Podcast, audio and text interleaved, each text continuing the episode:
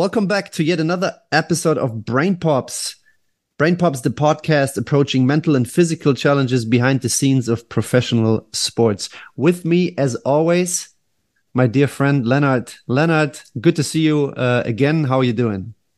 Great to see you, too, Dom. Uh, I'm I'm I'm really good, excited, and uh, you seem to be excited, maybe even a little bit nervous, if I can say.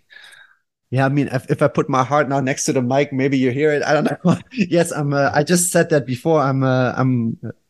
You know, I'm looking forward a lot because uh, today um, we have Fergus Connolly on the on the show, and uh, yeah, I learned a lot from him. Uh, uh, it's a shame that I only read one book of him. I have to read the other one as well, but I haven't had time to do so yet. But that's going to happen. It's high on my list. Um, and yeah, Fergus um, just replied to us when I reached out, and yeah, I'm very happy that he said yes, and he is now on the show. For the for the guys I who don't know him, I'll just you know I can say a few words if you don't mind. I'll try to be short on that because. I mean, uh, he's one of the world's leading experts uh, in, in team and human performance, and he has spent his life working with the world's elite so to say, helping them to prepare and win.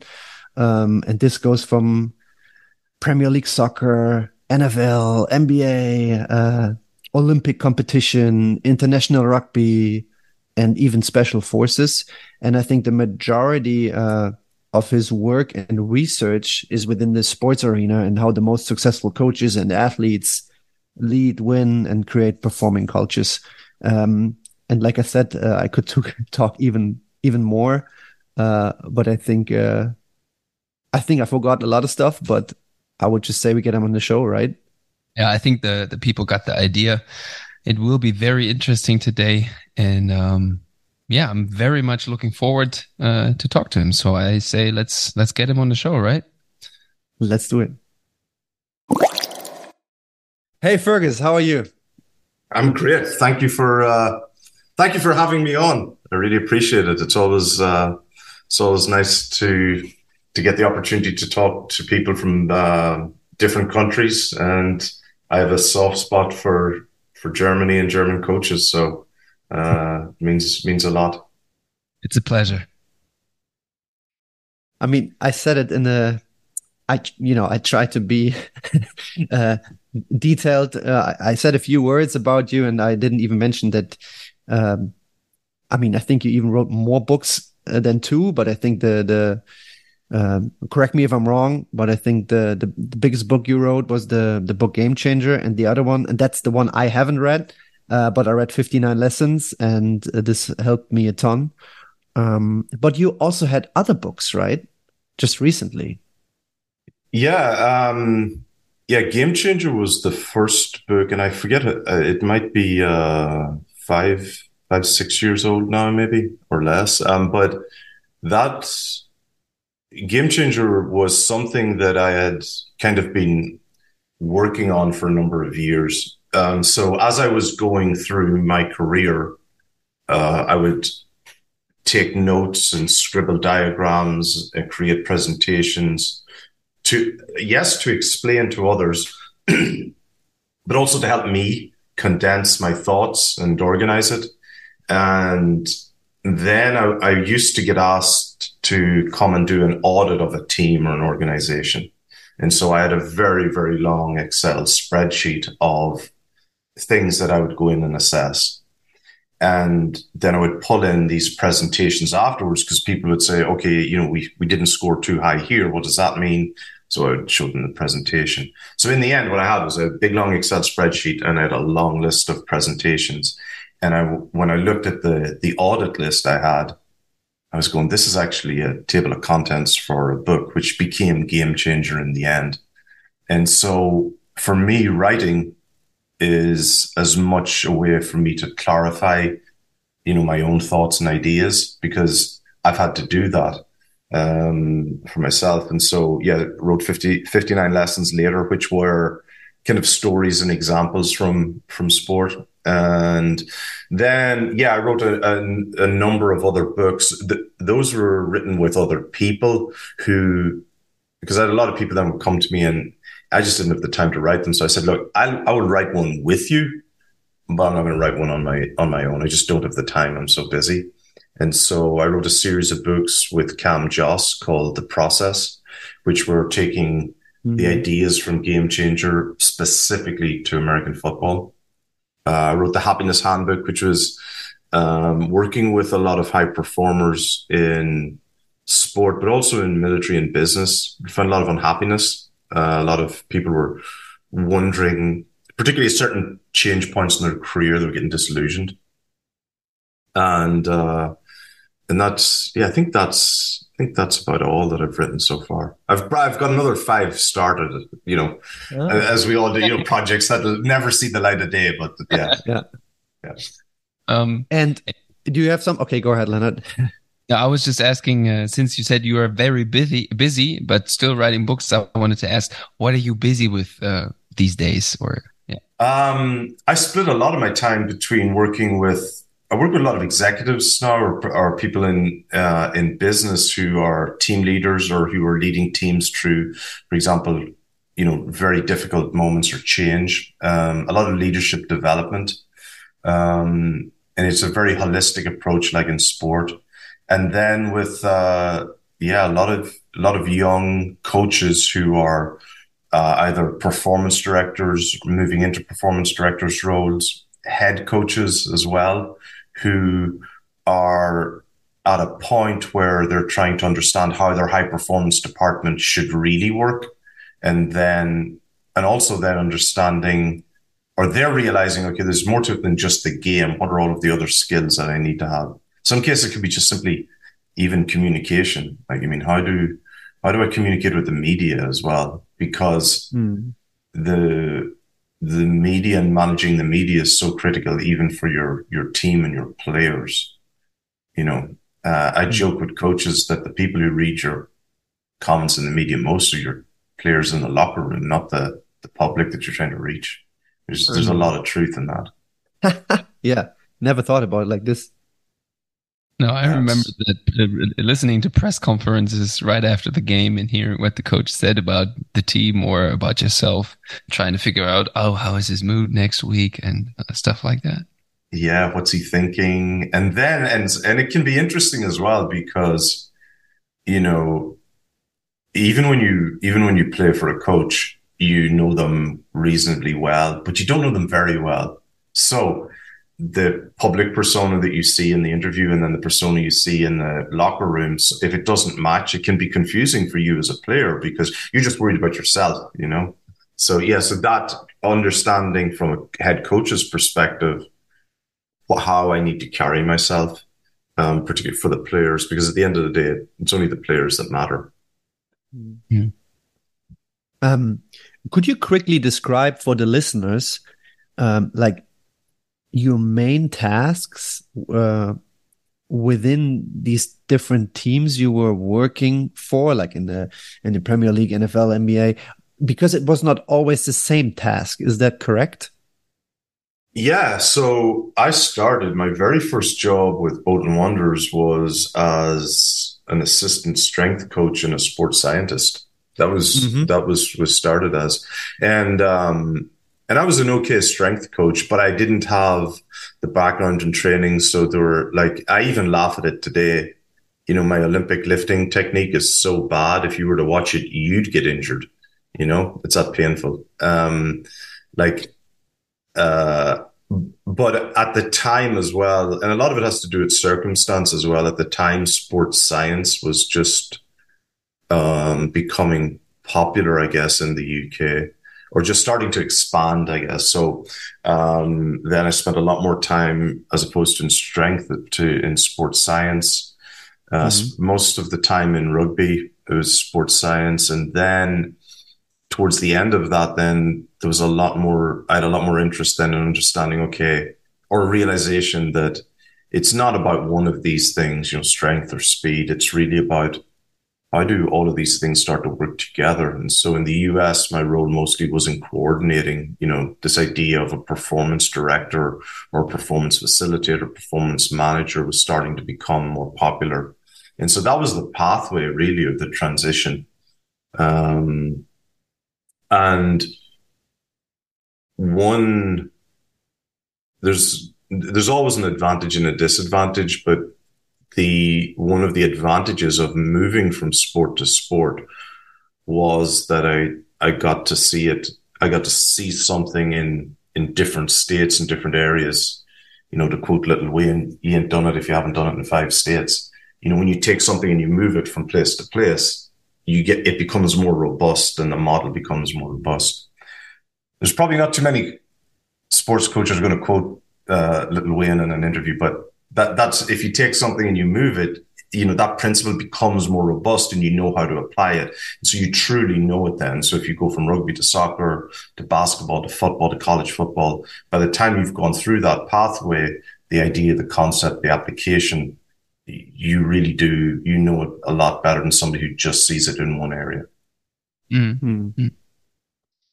um so when we already talked about a little bit about transition uh, phases, I want to go back a little bit to your uh, study in the beginning because um, you yeah, people uh, people find that interesting yeah. Yeah I, f- I find that very because i see it sometimes quite a lot especially with people who become very good at their specific jobs. And you you said um, i think it masters in manufacturing and phd in computer based optimization if i'm correct right? Yeah, and my my original degree was as a woodworking and a construction studies teacher. Yeah, ah. um, yeah, because I think well, I didn't know what I wanted to do, and I'm not. I forget what it was like in Germany, but in Ireland, you probably have to decide around 15, 16 what the last few subjects you're going to do in high school before you go to university, and so you kind of in, in Germany, if it's not that big. At 15, 16, you more like 18 19 when you go to to college or whatever you want to do that's really after high school. Yeah, yeah, so that's a that's a that's a big difference. And i think as well i think maybe when i was going through there wasn't the understanding that there's more mobility and flexibility as you get older. I think maybe the idea was that you know once you decide then that's it you're not going to change. Mm-hmm. um so the, uh, but the, but you know, looking back on it, my the teaching degree was invaluable because in the, you know, for four years you're learning how to educate and coach people. Teaching and coaching is the same, very same thing.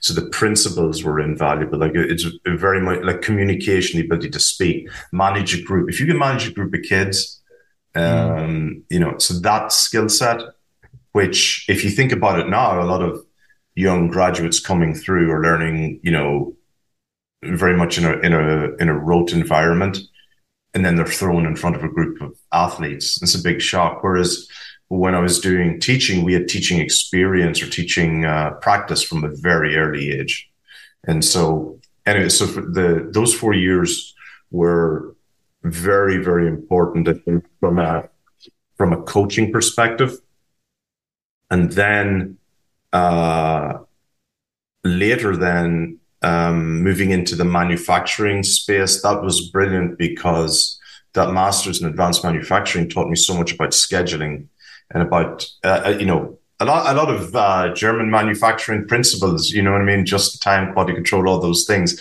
So that brought a very analytical approach and the idea of how you can structure and schedule, which is very, very similar to the concepts in periodization and then PhD in designing optimization systems was really at the forefront of, you know, the introduction of computers, technology, um, and what all of those things could do. It could be simulations. So, but all through that time, my sole passion was sport and human performance. Like, how do you get a person to be the best they can be? Yeah. And so listening to this, I, I would maybe say you come from a very, like the, it's very determined, you know, the manufacturing. You, you do mm-hmm. this, you plan, you plan, and then you have result X. Yes, yes. Now you are more in the in the performance in sports in teams, and we talked about this a little bit earlier. How you cannot really plan. I think it helps to think logically and to analyze stuff. Um, but it seems like to me you can if you plan too much it cannot help and I, I, wanted to ask you how that transition went from you from yeah this this planning ahead to being very open but having this idea but not being able to control let's say.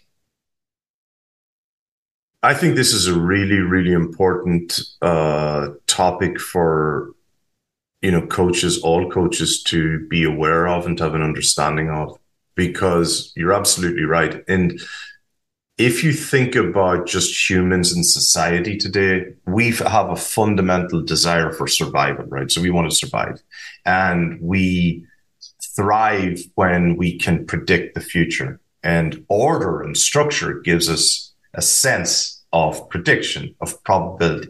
And so now we feel safe.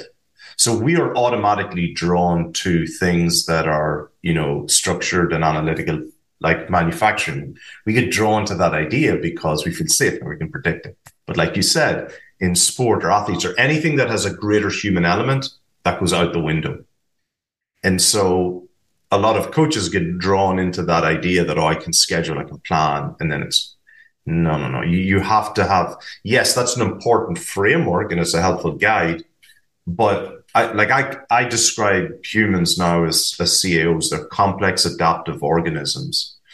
The, you, you know, everything is, is, is a very complex, uh, thing that you're dealing with with lots of interventions. It's adaptive, so it's going to grow or it's going to change. Sorry, it might grow or degrade, and it's an organism. Like it has a, it has emotions and feelings. So that's what you're dealing with, and then we try and put it in this structured bucket. It's, it's not going to work. But you have to be able to appreciate both, so mm. that you can grow. And that was that's why the teaching degree was very very helpful and then to get thrown and i remember when i started manufacturing and coding and writing code. This was the antithesis. It was hard for me to get.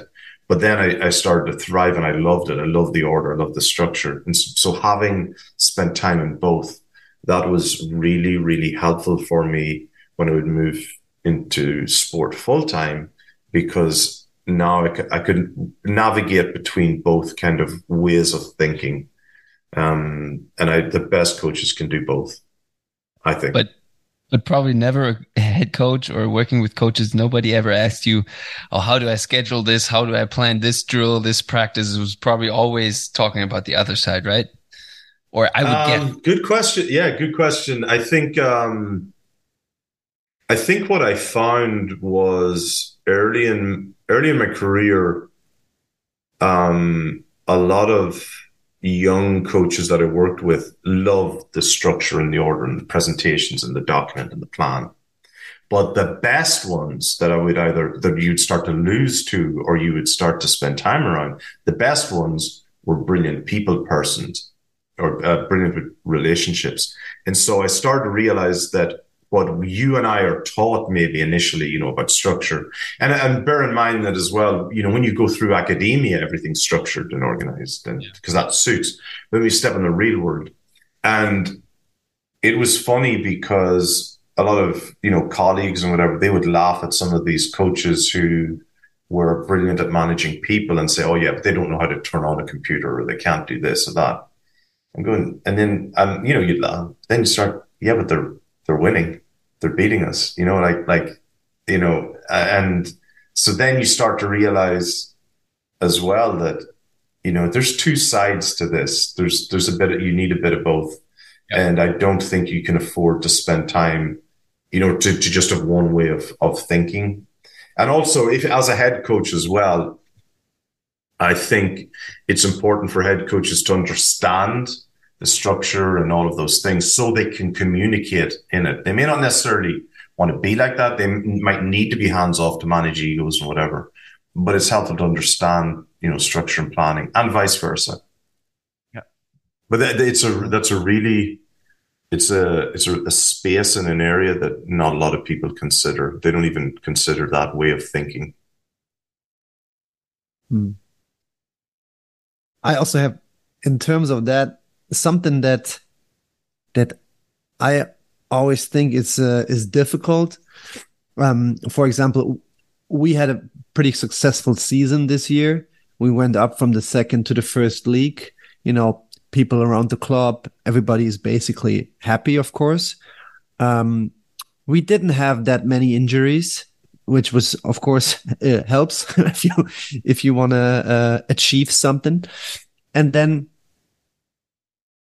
people from the outside tend to approach me and tell me, um, "Hey, Dom, great job. We didn't have that many injuries."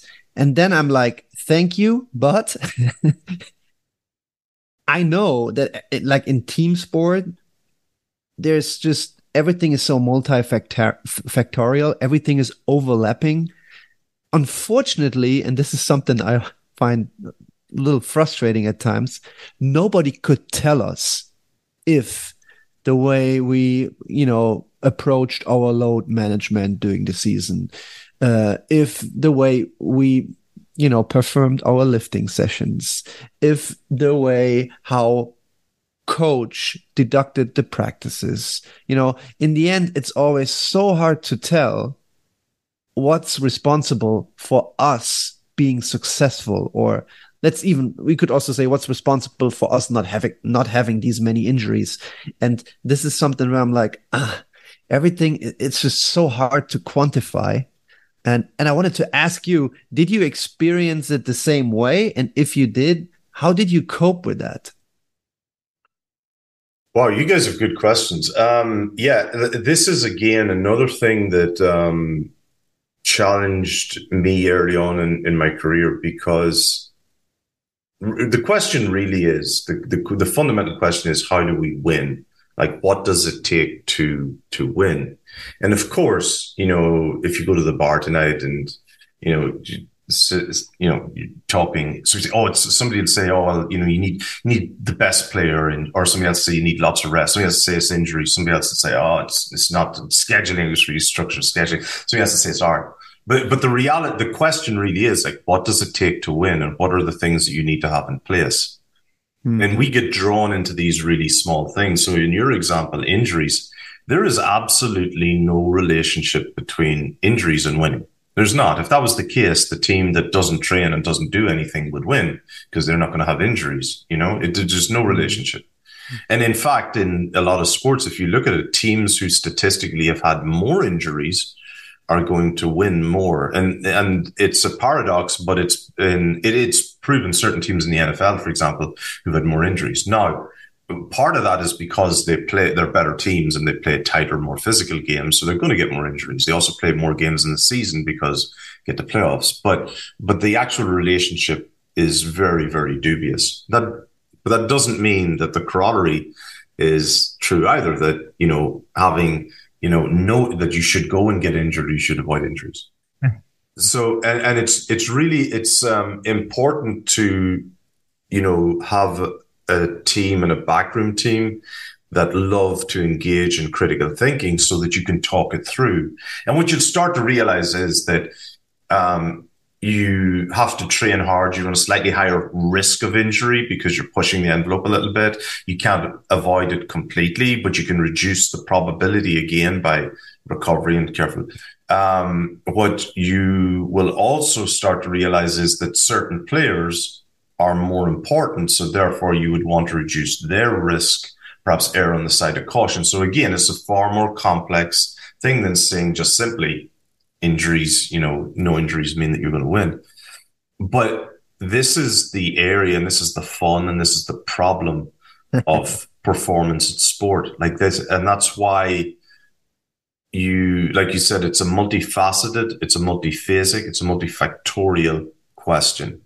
And so, and this is again what we were talking about earlier. A lot of it, yes, you can structure, but the bit that is unknown is the bit where you need the art and, you know, the skill of coaching. And that's, yeah, that's that ability to understand. And so it's that combination of both. Um, but the, and one other thing that, uh, is really important in this whole debate is, um, in a team or a coaching team or backroom team, everybody comes in with their own ego and their own patch that they want to defend. So, you know, the strength coach is going to say, well, you know, it's I, the interest, the one that really can, blows my mind is the medical team. The medical team will come in and talk about injuries and say, well, we kept injuries down. That's why we won. but the, the medical team did not ha- cause the injuries or have anything to do with the injuries in the first place. But we all, you know, because they're presenting the injury data, somehow in this business, we think that the medical team, it's not their, it's not their fault, you know, that people get injured or don't get injured. I, I really find it interesting when people you see in media reports, you know, um, you know, Leverkusen or Munich or whatever the team is, you know, has a serious number of injuries um, you know, we, the medical team said, well, it's not, it's not the medical, the medical team didn't cause the injury. It's more the fitness staff, perhaps, or, or maybe it's the head coach play, practicing training. So that's why it's really, it's nobody's fault, but it's everybody's responsibility to tackle these together and figure them out. The, the, I think the physiotherapist and strength coach got fired last year in Dortmund because they had too many injuries. But, but I'm like, yeah, well, that's a bold statement. like, your fault, definitely. yeah, that's the other one that could be a little bit harsh. I hate, and like, I, I don't care who the person is. When you see somebody get fired because of injuries or something, you're kind of going, yeah, I wonder, I wonder, is there a scapegoat here, or what does the head coaches?" I'd like, you know, it's a little bit. um Listen, sometimes you get things wrong between you as a backroom team like sometimes you do. Sometimes the head coach goes, you know, I, I want to train the next three days a little bit harder. Some days, um, maybe it is the fitness coach didn't go and walk the training field and realize that the ground's too hard or too soft.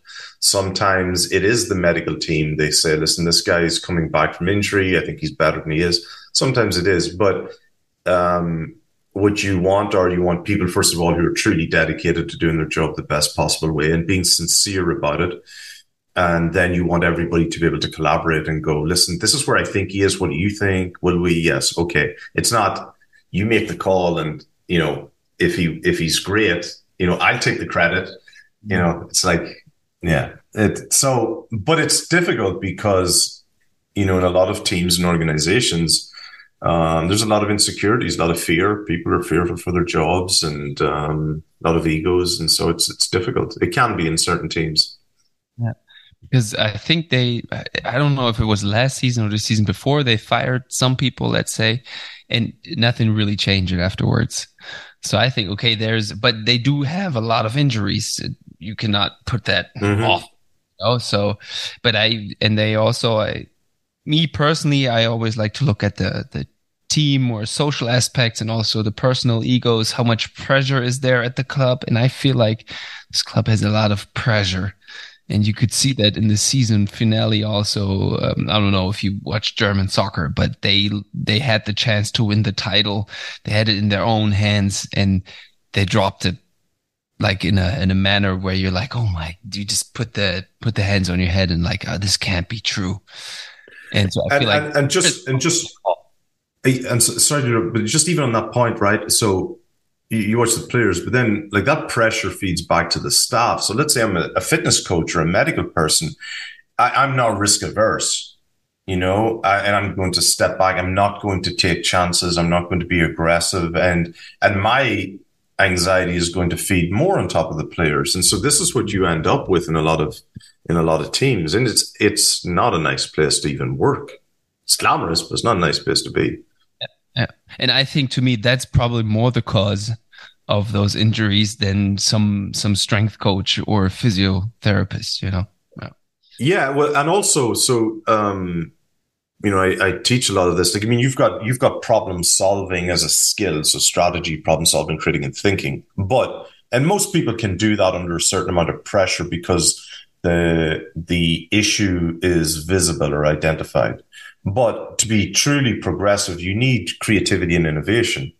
And you can't do that if you're stressed and scared. And, you know what I mean? You're never, if you're not happy, that's incredibly difficult to come up with innovative ways. So the following season, okay, you know, uh, you know, let's look at this with a really creative mind and let's come up with a new way to, to like, what are the, the, the ideas? And so, yeah, these are huge factors again that a lot of people uh, don't even consider you know? Yeah. Um, one thing I also find interesting is, um, and that's why I wanted to ask you, what do you think uh, about the role humor and laughter play in pro, uh, in professional sports? Yeah, I, th- I think that um, I'm going to answer this in a really serious way, but uh, humor and laughter, uh, humor and laughter are um, particularly important because, to me, uh, they're the they are to human laughter to the brain what an ice bath is to the body. It's like the short circuit, and it short circuits the brain and body so that they, you can restart again and you can change mood and humor. And um, they're underrated. Like I mean, they're some of the best teams I know have kept players on a roster on a squad. Not that they were great players, but that they were characters, comedians, and really funny people who would lighten the mood. Um, I think there's always a role as well to make sure that when you look at your backroom team, you've got one or two people who can lighten the mood. Uh, I always tell people, even in the corporate world, you know, when you're hiring, do not hire people like you because that, that you want people who, you know, have a certain set of values, but maybe can balance you out. You know, if you if you're somebody who brings energy, you might need somebody who doesn't necessarily, who's a more strategic, who can you know balance you out, or you can bounce off. And and they're aware that they have a different personality, but having that humor and laughter, the ability to have fun is really important. Knowing when to, um, and knowing when to, you know, to use the phrase roll a grenade. Sometimes you need to do something a little bit outside the box to, to have that short circuit in the brain just to reset things and, and go again. Um, you know, I was talking with somebody recently working with a team that lost, it's a while ago now, but they lost a final. But one of the suggestions that he had had was, listen, why don't we go and do this like random thing? Like wasn't paintballing, but it was let's take the team somewhere just for a day and do something a little bit silly and, and fun and just relax. And that idea didn't go down well. Coach didn't want to do it. But in hindsight, it might have been a really good thing to do just to take pressure off people. Mm, mm. Mm.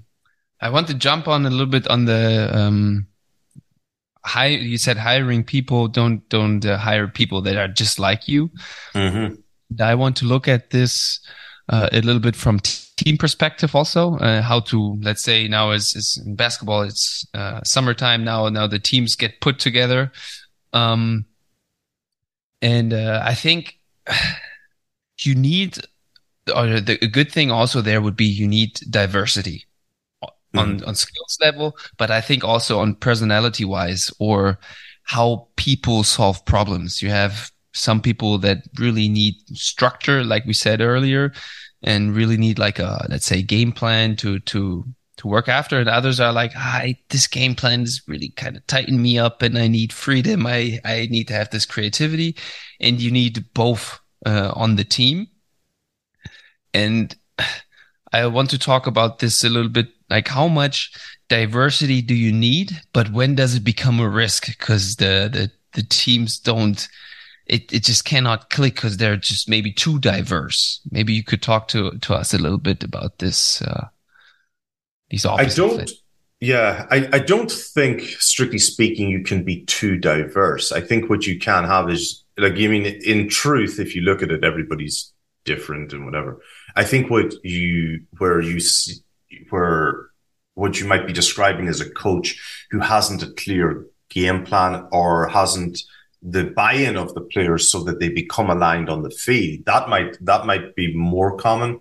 I understand what you're saying. I, I think that the more diversity you have, the better because overall the team overall is more adaptable to different situations. So you know, let's say you, you know, go out in the fourth quarter and you're 20 points down, the more diversity and creativity you have in the team, the better the, the, the chances are that you'll come up with a solution and that they can work together. I think with, um, like, I mean, even if you think of some of the great basketball teams in the NBA, like, I mean, like Scottie Pippen, Michael Jordan, and Dennis Rodman, like, I mean, talk about diversity just in terms of like lunacy, right? So it's just. Can, can I, maybe the more diversity you have, the better of a leader you need or coach, let's say? Yes.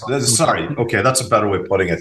Actually, that's a that's probably a, a, more accurate way because what you find are the coaches who are less competent are more insecure tend to try and look for clones of people very like themselves. And so they, because the incompetence or less competency becomes they've got less experience of dealing with different personalities. So they want a really narrow profile. That's what they look for because they can communicate very, very well with that type of person. An experienced coach knows how to deal with people with lots of different backgrounds and then can pull them together into or align them for brief periods to achieve something.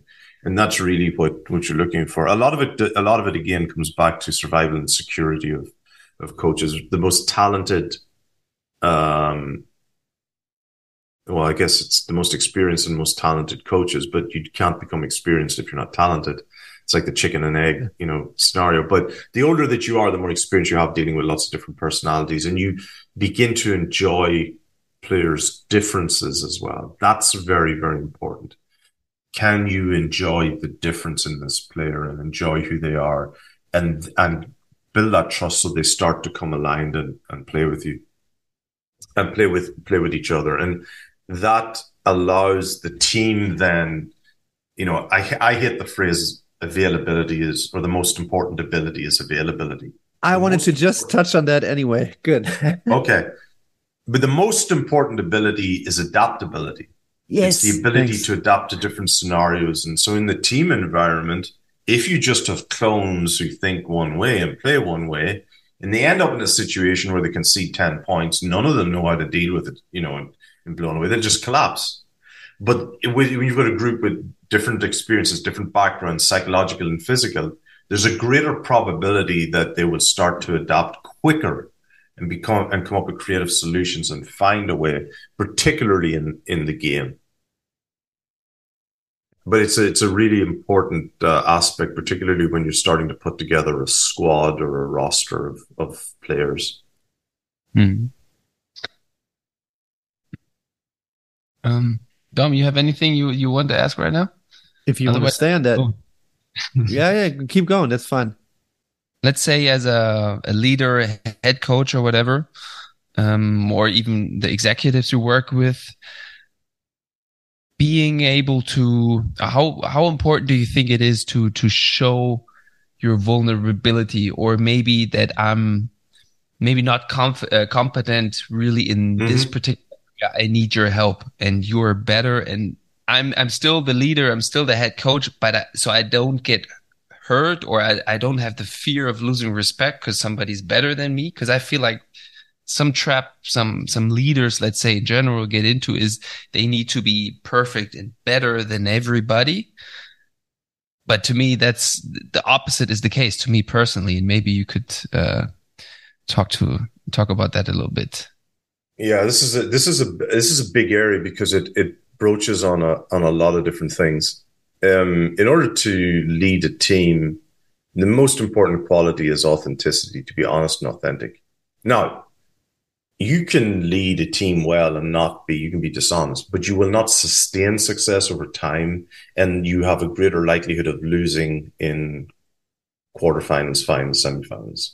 The mm-hmm. reason for that is that we thrive like long term relationships, things like marriages, whatever, they thrive on honesty because honesty is the basis for trust. So the more authentic and genuine you are with the group, the greater the chance you have of building, you know, a long, a stronger relationship.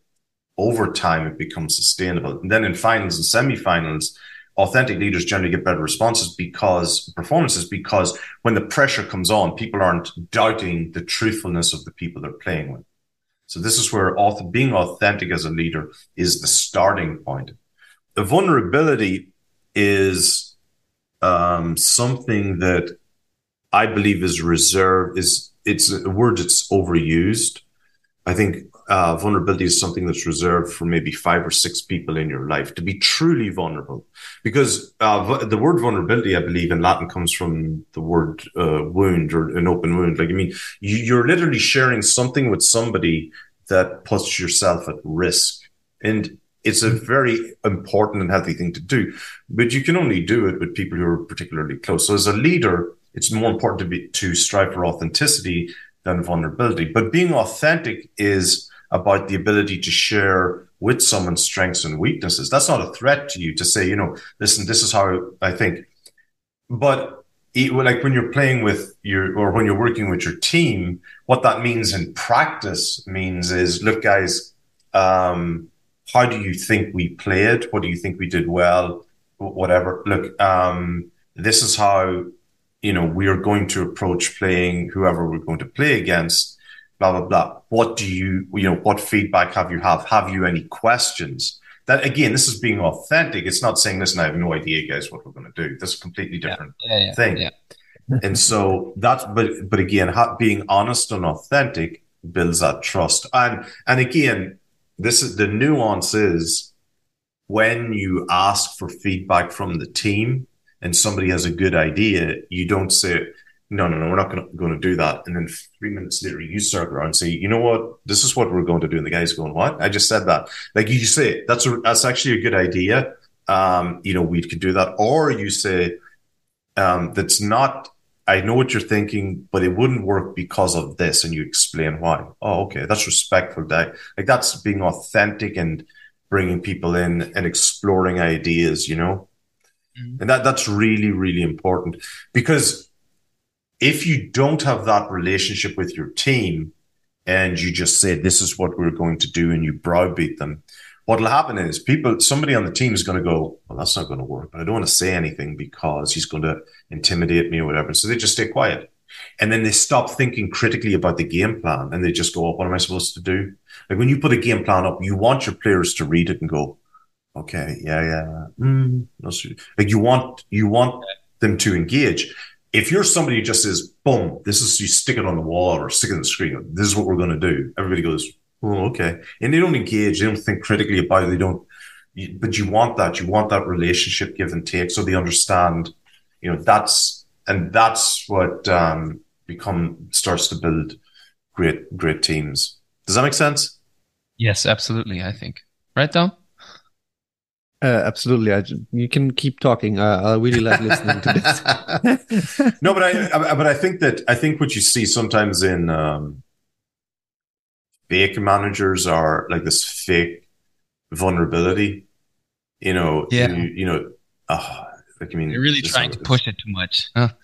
Yeah, yeah. Start like you know crying on demand in the locker room or something or whatever. Like you mean, that's it's just or looking for um looking for sympathy as opposed to having empathy. Like, I mean, being able to empathize with someone and being able to recognize why someone feels a particular way is important, but to have sympathy and to jump in like that, it can be very dangerous because now everybody, so it's being able to understand those nuances and say, look, and, and that authentic relationship with a, with a team, with your players, with your staff, that is powerful because now, and this is why, uh, this is why vulnerability and sympathy and authenticity and empathy are so closely related. If you have an authentic relationship with somebody, you're brought closer together because you, you empathize with each other and you know, okay, I know how he feels. And I, I mean, you're drawn closer together on an emotional level. And so now as a team, you're, you are uh, a more unified unit when you start to tackle problems and, and issues. But yeah, you see some coaches, um, either play to the media or try and just it backfires. It'll work in the short term, maybe. Victimize yourself, I would call it in German. I don't know if it's in oh, English. Yeah, yeah, you, yeah, and that's that's a dangerous loop to fall into. Um, I've never seen that work uh, successfully. Some coaches, um, some coaches do it in a they don't mean it, and they do it in the media. Mm. Um, like a certain Portuguese manager will do it from time to time. But, but, but, but he doesn't have that mentality. He plays that for the media, but he does, he's no he's not a victim. No way. But he'd play that in the media so that and to help. And he's a brilliant. He's brilliant in that in that manner of doing that. But but if you start to believe that victim mentality. And worse still, if you're the head coach and you start to use that strategy and your players aren't aware and they start to buy into it, you're just going to capitulate and everybody's against you. The world's not going to, it's, you know, you're never going to win anything. Yeah. Yeah. Mm. Uh, you were talking about happy athletes earlier. Is a happy athlete a, a better performing athlete? Um, so the the the word that I the word that I try to get or encourage everyone to reach for is content. And mm-hmm. so contentment is is this line between you know ecstasy and depression, or uh, like because happiness is fleeting. You know, like mm-hmm. you know mm-hmm. when this podcast is over, we won't be happy anymore because there's what you know. so this is happy, right? But things things change so but the ability to or to strive to encourage athletes to be content to enjoy the happy moments to understand that they're temporary as well as you know this the sad moments and that's good i think that um, happy athletes uh, or you know content athletes are more relaxed they can be more creative in, in a team sport coming up with problems um, relationships with uh, teammates and with staff are much much easier and so all of those things become important. I think if, I think if you're happy, like truly happy all the time, there's something wrong. Mm-hmm. And, um, you start, you, your, your ability to overcome challenges then deteriorates. So yeah, I think it's important to recognize that. And also as a coach, it's really important to recognize when you need to bring happiness into the group as well. Like, you know, let's say, for example, you've got a, you've had a period of, you know, say three weeks where you've lost quite a few games and the mood isn't great. Then you need to go, you know what? Tomorrow when they turn up, I'm going to have a stand up comedian here that's just going to, you know, we're not even going to train or we're going to, you know, I, will put them on a bus. We'll go to a hotel, quiet room and we'll have all of a few beers and a laugh together. Like to bring that, to balance that back. And that, again, that's something you can't schedule. You can't yeah. yeah. analyze that. Yeah. Mm. Yeah, because I, I, I asked this about the happy athlete also in the coming from I see sometimes programs in general sugarcoating athletes, like making sure everything around them is perfect. They have I don't know nutrition, ice bath, uh, anything you can ask for as an athlete, let's say, and then on the one hand, I see some programs saying, why do you not perform now? Because we have everything. What else do you need? Do you need that cryo chamber now too uh, to to perform? Mm. Yeah, that, would help. And then you're just in in this endless road of of keeping on sugarcoating. Or, hey, we have all this stuff for you. Now I now I can be tough. I can expect this and that and that, and like expecting something in return. And the truth okay, is, so, yeah so there's there's a number of there's a number of elements in this, um, and it's a really really good point. I think I don't believe necessarily in, and because I've never seen it work where you deliver something and then expect a result.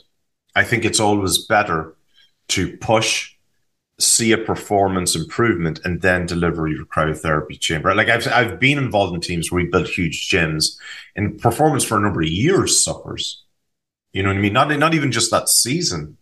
And so it is a it is a reward feedback loop. Now that's not to say that you you know you punish people for period. It's not that. It's about recognizing that okay, I you know you're going to be well treated on a bit like so you won't be needing for anything, but as a basic, as a human, basic human organism, you you know you succeed, you gain something after a period of struggle. That's it's a you know it's a reward cycle, and so setting that in motion is is particularly good because it becomes subliminal, you know, and you reward you know improvement. Now, the improvement and it may not necessarily be seen on the scoreboard, but the team's getting better. That's an important distinction because you don't control the results. So if players work hard, they get a reward. If they, you know, and so creating that cycle is is really important. But also players need to be clearly aware that all of these uh, perks and benefits, the cryotherapy and all that, are for a greater purpose. They're not just there for like all of this is directed and aligned towards the goal of winning a title that year. That's really, really important. Like uh, meals are delivered, or we're going to make, we're going to do this, or your gear, we're going to change it.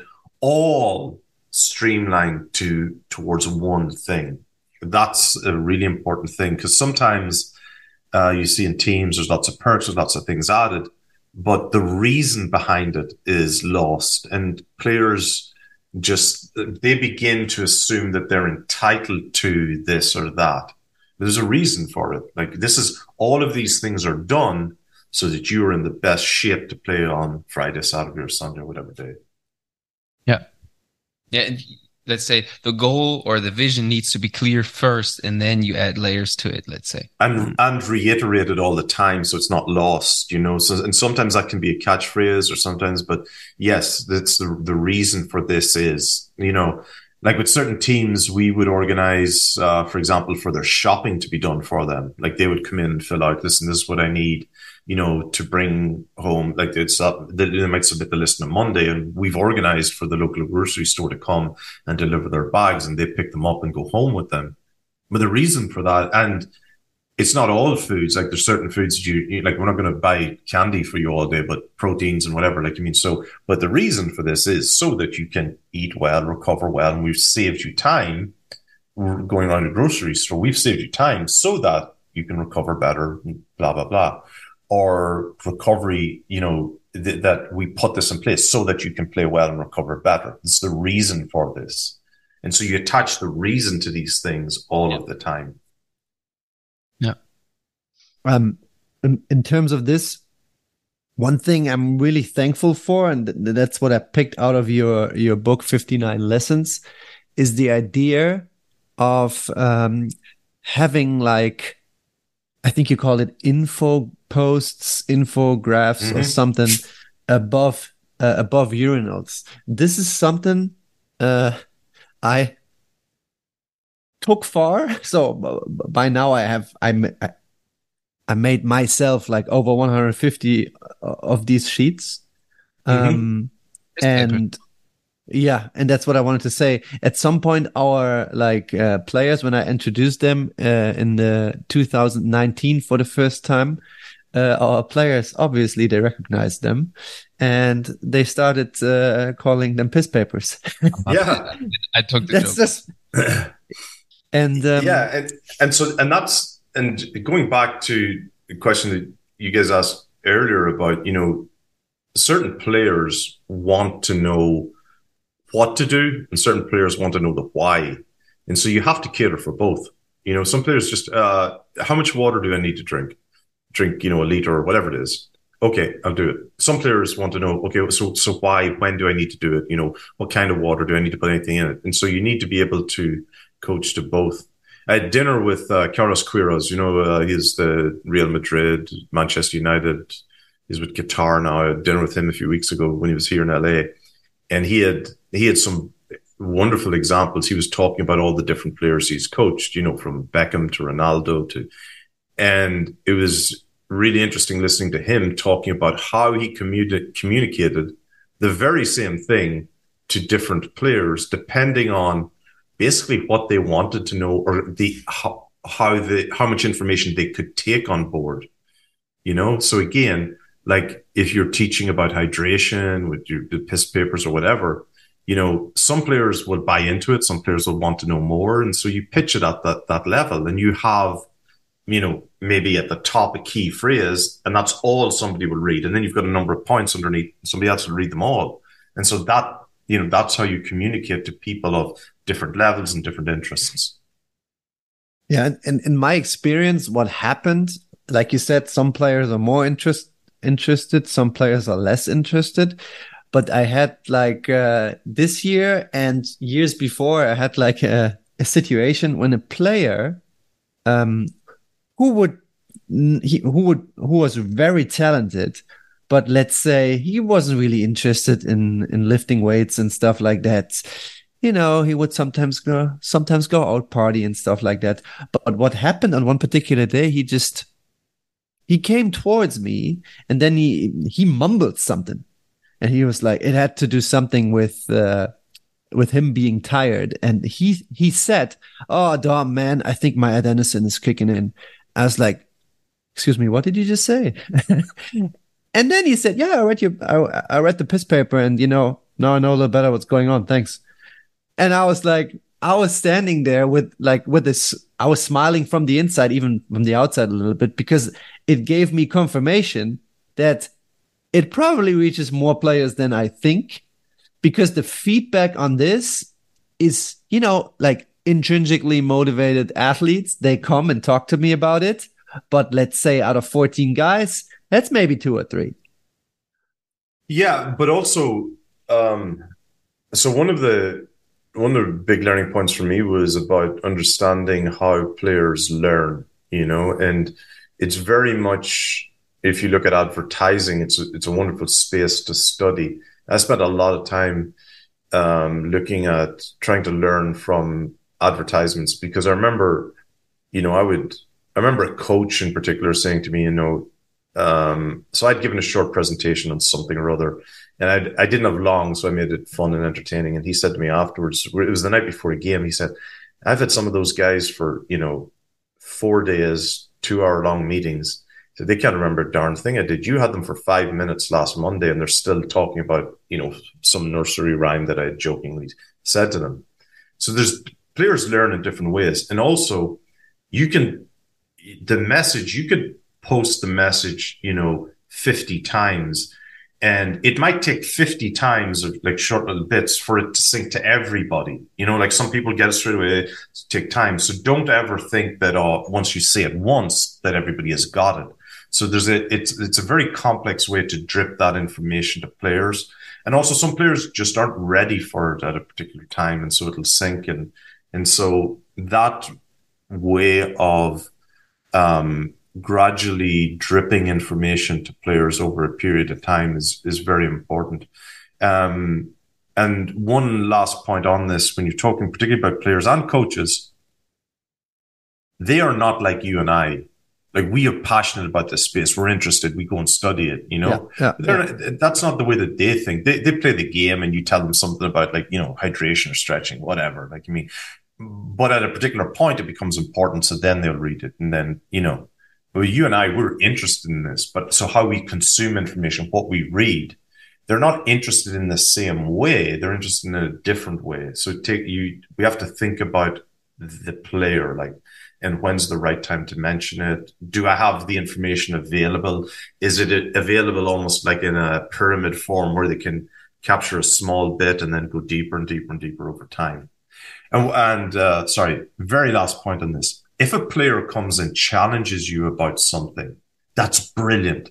Because I, know initially, you know, I'd put up something about uh, whatever it might be, uh, hydration or stretching or whatever the topic. And some player would come and say, Oh yeah, but I, I read this article or my cousin showed me this piece that says that doesn't work anymore. And at first you go, your egos, you know, oh, well, I know everything. And and at first you push back rather than saying, Oh, this is brilliant. He, there's an opportunity here now to have a conversation about it. Why? Why? Uh, tell me more about that and get in. Because once they're interested in it, then they'll start to dig a little bit deeper. And the chances are they will come around to your way of thinking if, if it's right. You know, so sometimes young coaches they get offended. Oh, I there's only one way to strength train. There's only one way to stretch. There's only one way to drink. Uh, uh, uh get the, get the interest going. First thing is to get somebody interested in it, and then you can bring them around to the right way of doing it. But if they're not interested, they're, they're not going to engage.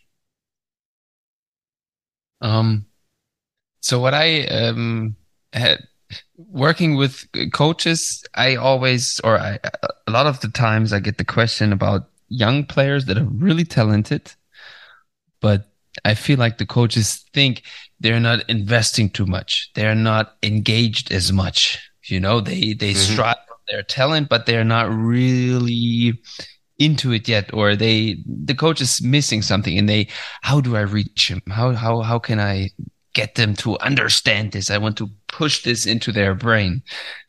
really, I don't know. You probably had the the case too of this, and how how would you handle a, a situation like this?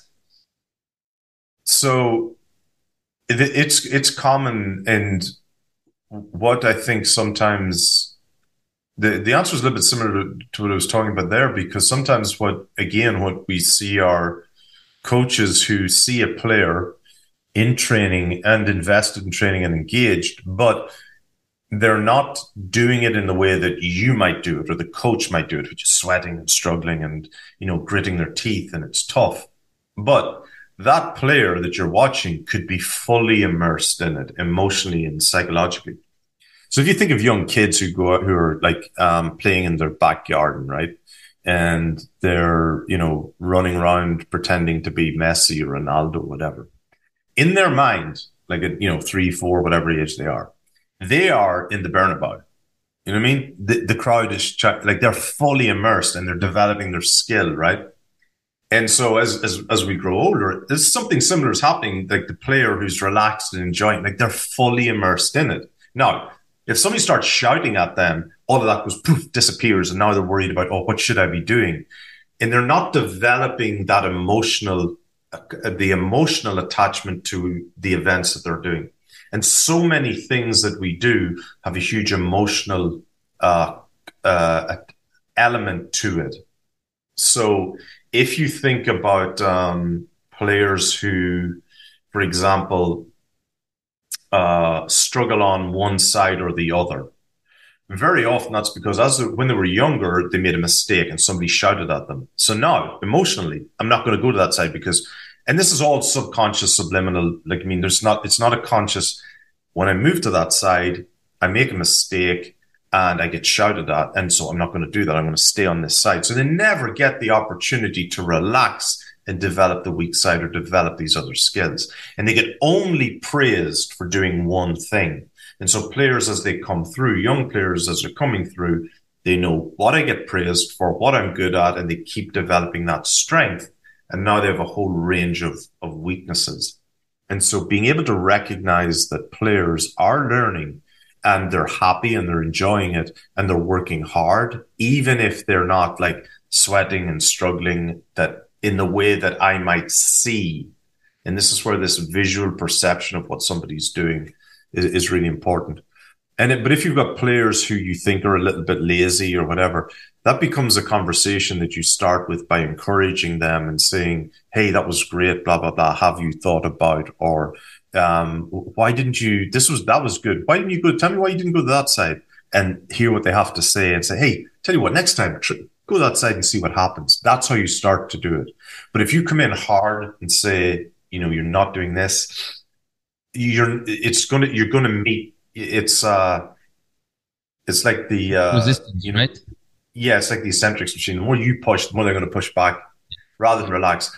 And last point, back to one of the other things we are talking about, you know, in terms of creativity and happy or content players, you're not going to learn when you're under pressure and stress. But the more content and relaxed you are, yes, you're going to not only learn, but you are going to explore things as well. That's why in, you know, you go and watch a team play or before they're warming up, you see players messing about and they try things they would never try, overhead kicks, you know, volleys and stuff. That's before training starts. When training starts, players don't try anything, you know, because discipline comes and whatever. But in the warm up, they're mucking about and they're trying skills. That's where they're learning and having fun, exploring. Yeah. That's why I like to to watch warm ups always uh, from other teams because there you see basically everything already just in the warm up, the whole team dynamic. Yeah and the players that have like uh, you know an X factor, like the Ronaldo's, Ronaldinho's, you know those kind of players, um, you know, they didn't learn that in a very strict, stressful environment. They learned that having fun, you know, initially, and they kept that into training. And you know, you sometimes view them as problem players. They're not problem players. They're players who are mm-hmm. really frigging enjoying the game, you yep. know. And I wanted to to. Uh add something to uh, to something you said earlier about the subconscious um, better on one side or the other and mm-hmm. earlier because because i uh, i heard or somebody told me about this psychological experiment where they had regular people coming in playing chess and uh, so they but it was only like let's say four figures and you had the king and they got taught like uh, a certain that in a certain structure, uh, they need three moves to to win to win it. Mm-hmm. the king, or however you say it in chess. And so they tested them earlier if they understood the logical part behind it, and then they had one. Uh, it's not client, but uh, yeah, one person who came in, and she clearly understood, but she always did two moves, and on the last move, she always put it wrong. So they looked at this experiment, blah, blah, blah. And afterwards they asked her, why always on the last move? Because in practice, you, you work you kept it you, you, got it right so you understood. But in in the game in the, in the actual test you always did it wrong in the last move. And she was she actually started crying bawling out. And she said i don't like to push people into corners or to corner them.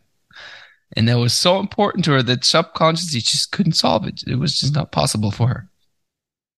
Yeah and I, I think that one of the areas particularly in sport that um again, you know, experienced coaches know intuitively, but probably can't explain it. And the younger coaches get, get wrong a lot of the time is this recognition of, uh, you know, the fundamental, the, the area of understanding emotion and values and why people make decisions. So, and the importance of the subconscious in that is an area that, uh, you know, far too many people don't appreciate its importance. And so therefore it's just, well, they're stupid you know, or they're they're never going to learn without going, hang on a second, there's a reason behind this. Exactly. What's there's the always reason? a reason. Yeah. And and and one of the uh one of the questions I've always had, I always tried to understand is like how can I get somebody to do something without telling them? yeah. You know, how can I encourage can I build a habit without telling somebody something? And one of the you know, I think I told this story before, but um one of the things I would do in certain teams is change the order of the food in the cafeteria so that, um, uh, you know, us- usually when you go to a restaurant, like the very first thing is the starches, like rice and whatever. But I put that at the very end. And the very first thing was protein, was the meat. So when you went up, it was protein, then vegetables. And then you only a small amount of space for starches.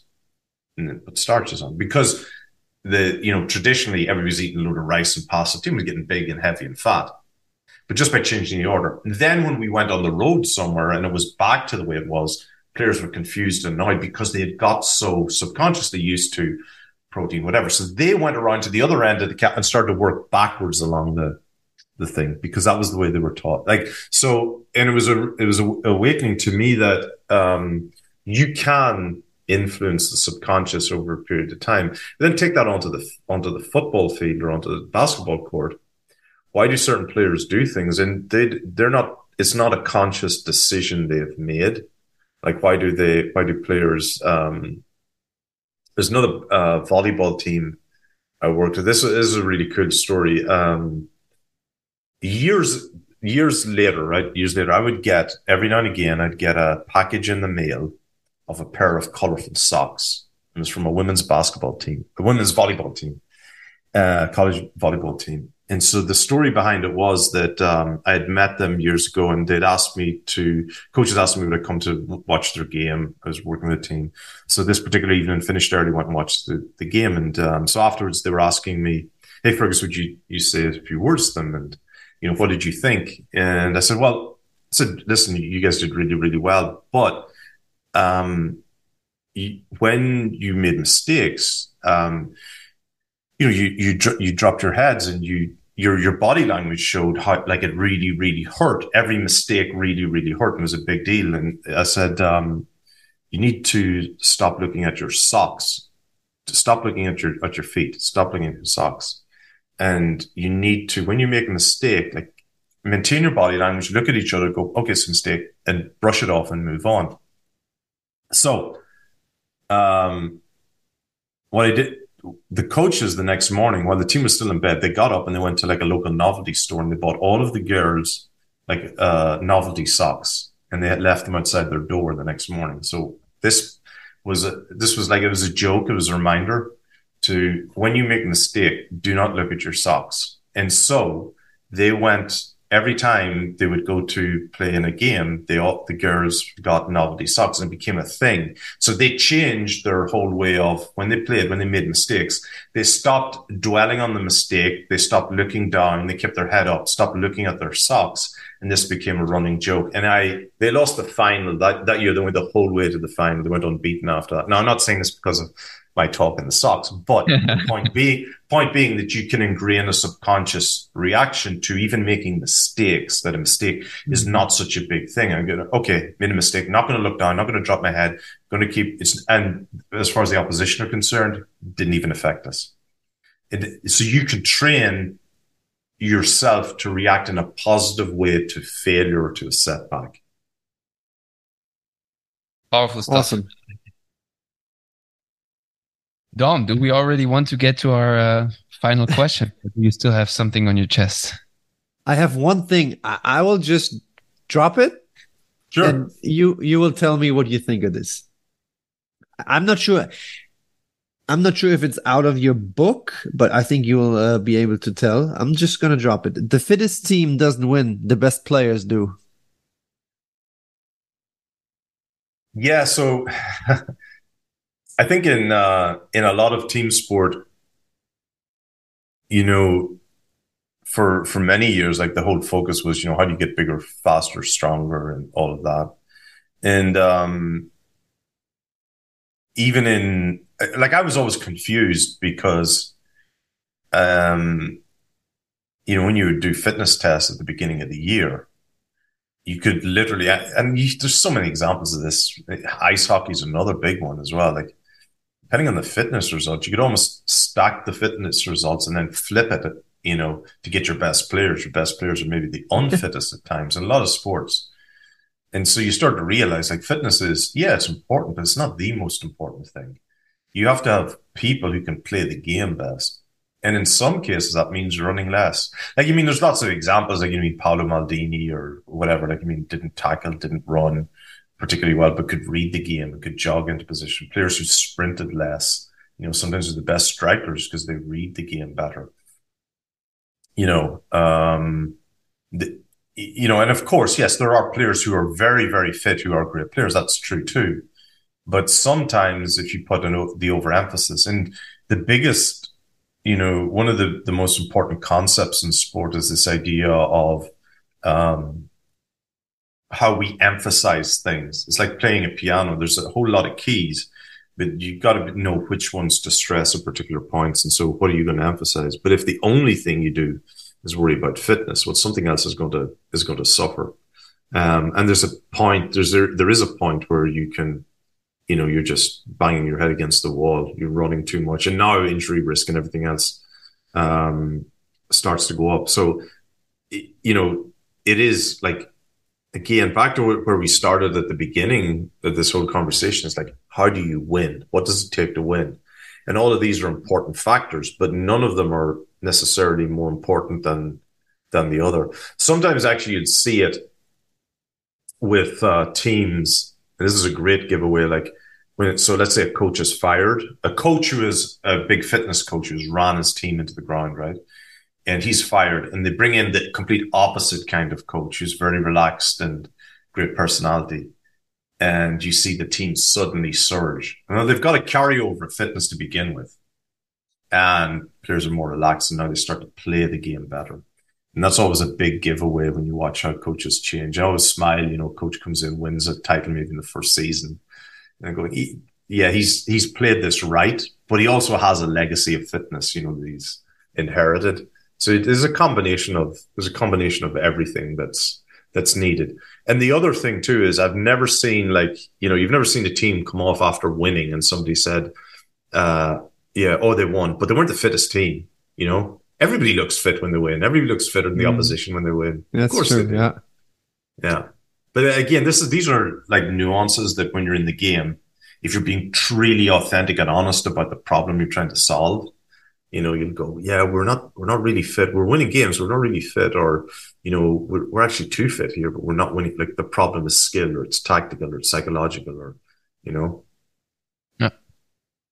Yeah. Also there, maybe coaches sometimes could try to learn the whole piano being the fitness guy, maybe in the beginning in the preseason, but then and really beyond them. And then towards the season, kind of fade it out and get to the opposite. So they don't need to get fired and have this uh yeah free flowing coach i would say. I don't know. Uh, yeah yeah that's and that's uh that used to be very very common like where in soccer like you mean where it was just oh let's just run for the first mm. you know mm. two months. And it's actually still quite common in the us you know i know some coaches in season you might get 30 minutes of strength work with the players you know and you just go this is stone age stuff. But yeah there are you know, there are a lot of coaches who and there's a lot to learn, you know, to, to prepare a team. There's a lot of keys on that piano. Yeah. But yeah. you gotta know what they all, you gotta know what all of them are. Yeah. Yeah. All right, Dom. I would say you asked the, the last question. Yeah, Fergus, is there anybody you have in mind who Oh, you would like yes. to listen to on this episode, uh, on, on this podcast, not episode? Well, I, I have to go with your fellow German, Gerd Kieferstein. Um, Yeah. Uh, really great guy. I've known him for a long time now. Uh, could be close to 15 years. Uh, Mike Boyle as well, another great, uh, great coach in the States who's got, you know, incredible, not just, uh, said this to you before, not just a, uh, great coach, great person, and has had so much longevity in the business as well. I think Yeah. that's really important. Dan Pfaff, a really close friend of mine as well, who has, you know, coached over so many um, different periods, but also just imp- appreciates the complexity as well of of performance. And I, I think that um, you know Garrett's young, but but the other two are more. Uh, let me use the word mature, Dan and, and Mike. And, and I think there's a lot of value I think in for young coaches to spend time with coaches like that because um, 80 percent of your job is knowing what not to do, and Mhm. coaches like that who have survived, it's kind of like uh, you know Dan and Mike are, are kind of like old Vikings. You know, there's a reason that they're still around and still working is that you know they've survived a lot. You know what I mean, and they've seen a lot. So those are the coaches. I, I always encourage you know young people starting out to find those older coaches and learn from them because they've avoided the the pitfalls and mistakes of other coaches who faded away, you know, and, and there's a lot to learn from them. And I think you'll find as well, I don't want to speak for them, but I think you'll find that their trajectory and journey, is, you know, is similar to what I would have described, where you start off in a very technical, structured way, and then you start to realize, hang on a second, there's more to this, and there's the person, and there's the psychology, and there's the team, and the culture, and all of those things. So those are just just a few, um, but there's so many, you know, great great coaches out there that you know I've been I've been fortunate to to learn from, and a lot of really good young young coaches as well out there that have some some great ideas.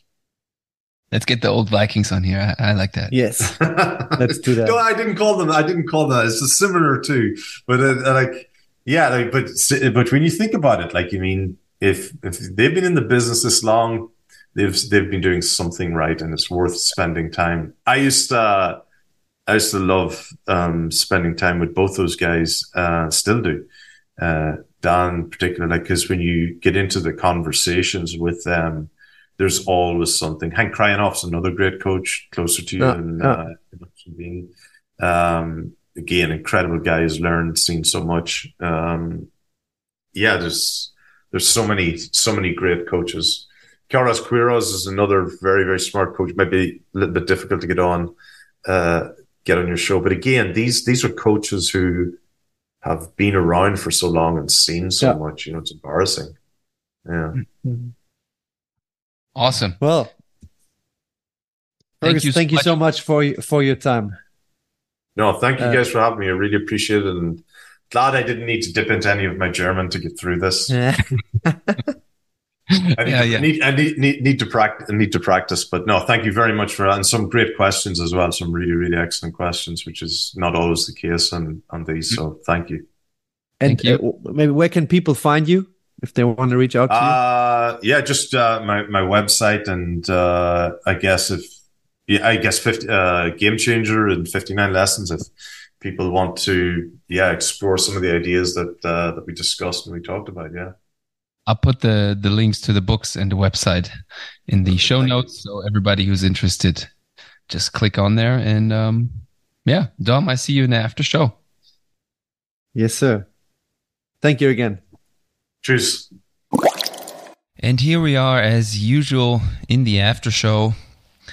And Dom, I gotta say, uh, three days after recording, um, I want to implement immediately uh, something I picked up, a brain pop, um, and that was about critical thinking. Um, but it's tough for me to think critical about critical about this episode or even about this guy because um, yeah i loved i loved talking to him. I think he's a great guy and um, it was really nice to yeah to follow his his views on on coaching and teams. That was siri who in uh, but okay keep going. Yeah i you're absolutely right. It was a pleasure listening to him, but that's what that's how I always felt when I listened to his TED Talk, other podcasts where he was a guest on. Um, and I think this time I listened to it. Some people might think, no, what the hell? You have too much time. But I think I listened to this episode three times. Already. Yeah, Every yeah. day once. yeah, so I don't know. Whenever I was uh, going uh, for a walk, I just you know wanted to listen to it again when I was in the car because there was just so much stuff that he uh, he said that really got me thinking. And uh, yeah, I mean the biggest thing for me was the one where he was talking about these two pillars. That you know, on the one hand, in in sports, you you want to have structure and order because with that you know, it, it gives you a sense of prediction. But on the other hand, there is this, yeah, the unknown, the, the stuff where you as a coach have to react and where you have to have like some instincts, you know, some where you need to, where you have to have intuition, where you need to be like sensible, you know, and this is only stuff you get through experience, I think. And mm. that's why uh, I now understand that probably the best coaches are the ones who have a lot of experience dealing with people. Um, and yes. I think there are also unicorns who just basically maybe have that, but I think the the more time you spend in coaching, the better you will get at this. And if you are already structured, um, then this can only be a good thing. Mm. Yeah, I, I agree with what you said, and um, especially about the uh, relationships, you know, with the with the coaches, but also with the players, the leaders on the team, the rest of the staff. That's just really important, and I also agree that you need experience with that. But I don't think necessarily only time, uh, just by like being on the job for a long period of time, you can uh, get this experience because you really have to be open Yes. You cannot be stuck in your ways, you know, and uh, be just too structured and stay with your structure all the time.